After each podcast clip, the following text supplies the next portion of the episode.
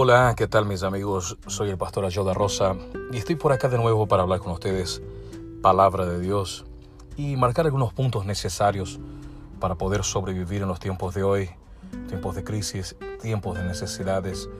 Y espero a través de la palabra de Dios y la guía de su Espíritu Santo poder guiarte el camino hacia la abundancia.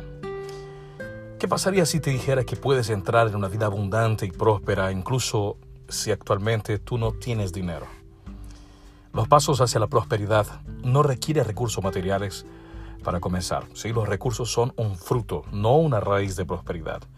Quiero que consideres estos seis puntos y principios espirituales que marqué para que usted pueda caminar hacia la abundancia, ser una persona bendecida a través de la palabra de Dios y por su Espíritu Santo.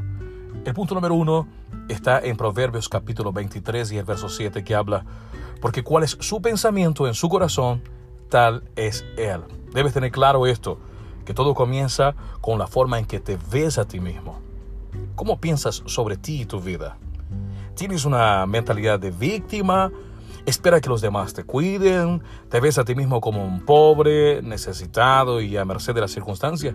Si es así, déjame decirte ese será tu futuro. Todo comienza con lo que está sucediendo en tu corazón. Fíjate lo que dice en Mateo capítulo 12, el verso 35. El hombre bueno del buen tesoro de su corazón saca buenas cosas y el hombre malo del mal tesoro saca malas cosas. La prosperidad, ella comienza en el interior. Este es el aspecto más importante y fundamental de la vida abundante. Si no hay abundancia dentro, habrá escasez en tu mundo. Escuche esto, el miedo, la depresión, la ansiedad y la preocupación, todos esos trabajan en grupo en contra de la abundancia y la prosperidad. La condición de tu corazón en este momento es una imagen de tu futuro. El punto número dos, el segundo principio que quiero que pongas atención, está en San Mateo capítulo 6 y el verso 33 que dice, buscad primero el reino de Dios y su justicia y todas estas cosas os serán añadidas. Mateo capítulo 6 y el verso 33. No cuesta nada buscar a Dios y su reino. Comprender cómo funciona el reino es increíblemente importante si queremos entrar en la vida abundante de Dios. Comprender la justicia es igualmente importante. La revelación de la justicia nos establece en un lugar de paz con Dios. Los principios del reino nos dan la sabiduría de Dios para construir nuestras vidas en Él. No hay sustituto que pueda reemplazar el tiempo en la palabra de Dios y que Él nos revele los secretos del reino.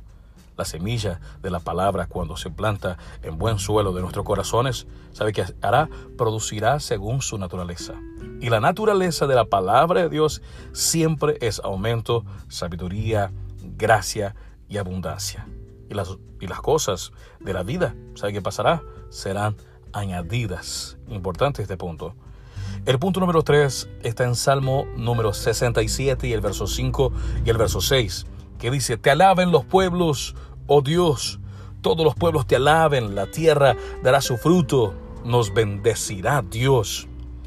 Una vida de alabanza y acción de gracia es un reflejo de un corazón lleno de esperanza y alegría. Te pregunto esto, ¿alabas a Dios y das gracias por su bondad? ¿Comprendes su gracia que te da aire para respirar, agua para beber, comida, ropa, un lugar para vivir y personas que te aman? Puedes estar diciendo que no tienes alguna de estas cosas, pero la condición de tu corazón puede ser la razón por la cual no lo tienes. Comienza a ofrecer hoy el sacrificio de la alabanza. Vea a Dios como su fuente y comienza a agradecerle por tu vida, tu eternidad, tu propósito y tu potencial. Escuche esto, la alabanza libera el aumento de Dios en tu vida. El punto número cuatro es muy importante también, está en Proverbios capítulo 18 y el verso 20, dice, del fruto de la boca del hombre se llenará su vientre se saciará del producto de sus labios. Qué buena palabra esta. Tus palabras brotan de tu corazón, porque de la abundancia del corazón habla la boca. En Lucas capítulo 6 y el verso 45. Tus palabras pueden crear riquezas y abundancias. Tus palabras pueden crear oportunidades de abrir puertas de favor y bendición. y liberar la fe en sus circunstancias. La palabra no cuesta nada, pero dentro de sí atrae prosperidad o pobreza. ¿Puedes estar satisfecho en el mundo material a través del poder de las palabras que hablas? Te pregunto, ¿estás hablando de vida, bendiciones, paz y amor y abundancia en tus circunstancias? ¿O estás maldiciendo tu futuro con palabras de duda, miedo, escasez? Tu futuro está siendo moldeado por tus palabras. El punto número 5 es un principio maravilloso. Está en Proverbios capítulo 3, el verso 9 y el 10. Dice, honra a Jehová con tus bienes y con los, las primicias de todos tus frutos. Así se llenarán tus graneros con abundancia y tu uh, lagares brotará con vino nuevo. Qué buena palabra esta. Recién ahora vamos a comenzar a entrar en el ámbito de nuestros recursos actuales ah, y así como los manejamos. Um, todos tienen algo que puedan dar a Dios. Eso es muy claro y fundamental. Honrar al Señor por su aumento es una extensión de un corazón agradecido, que reconoce la bondad de Dios y que Él es la fuente de nuestra vida. No puedo imaginar eh, pensar en la prosperidad sin honrar a Dios por lo que tengo.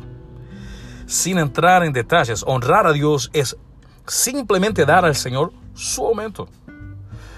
¿Cómo le damos al Señor? Es una buena pregunta esta. Usualmente esto se refiere a apoyar el trabajo del Señor que nos está bendiciendo y alimentándonos espiritualmente. Dar a su iglesia o al ministerio que lo está edificando ah, es una manera de honrar a Dios.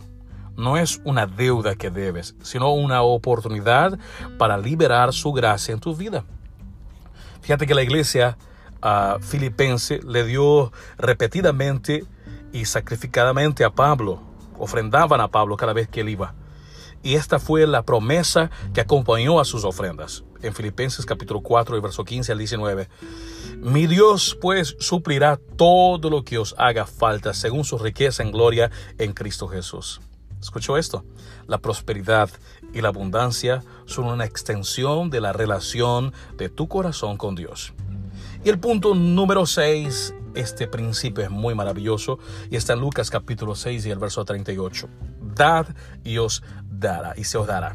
Medida buena, apretada, remecida y rebosando darán en vuestro regazo. Porque con la misma medida con que medís os volverán a medir. ¿Entendió esto? Dar no es solamente una fórmula que debemos seguir, sino que es verdaderamente la extensión de la naturaleza de Dios mismo. Dios amó tanto al mundo que dio Dar es una expresión de amor. Cuando nuestros corazones están llenos de amor de Dios, el dar será una expresión automática de ese amor. Jesús se dio a sí mismo por nosotros. Él prometió que así como damos, recibiremos. Dar es un acto de fe. Dar es la naturaleza misma de Dios. En cada acto de dar hay una semilla que está programada para aumentar. Así es como funciona el reino. En Marcos capítulo 4, verso 26. La prosperidad comienza dentro. La prosperidad implica trabajar, ser dirigente y fiel, hacer un presupuesto y muchas cosas más. Pero todo comienza con la condición de tu corazón. Un corazón próspero te guiará a tomar decisiones que produzcan la abundancia de Dios. No necesitas nada para comenzar el camino de la abundancia, solo un corazón que es verdaderamente, verdaderamente transformado por el amor de Dios. Que Dios te bendiga y con esta palabra tú puedas llegar a la abundancia y aún en tiempo de crisis gozar de alegría, decir, Dios, mi granero lo mantiene lleno, bendecido.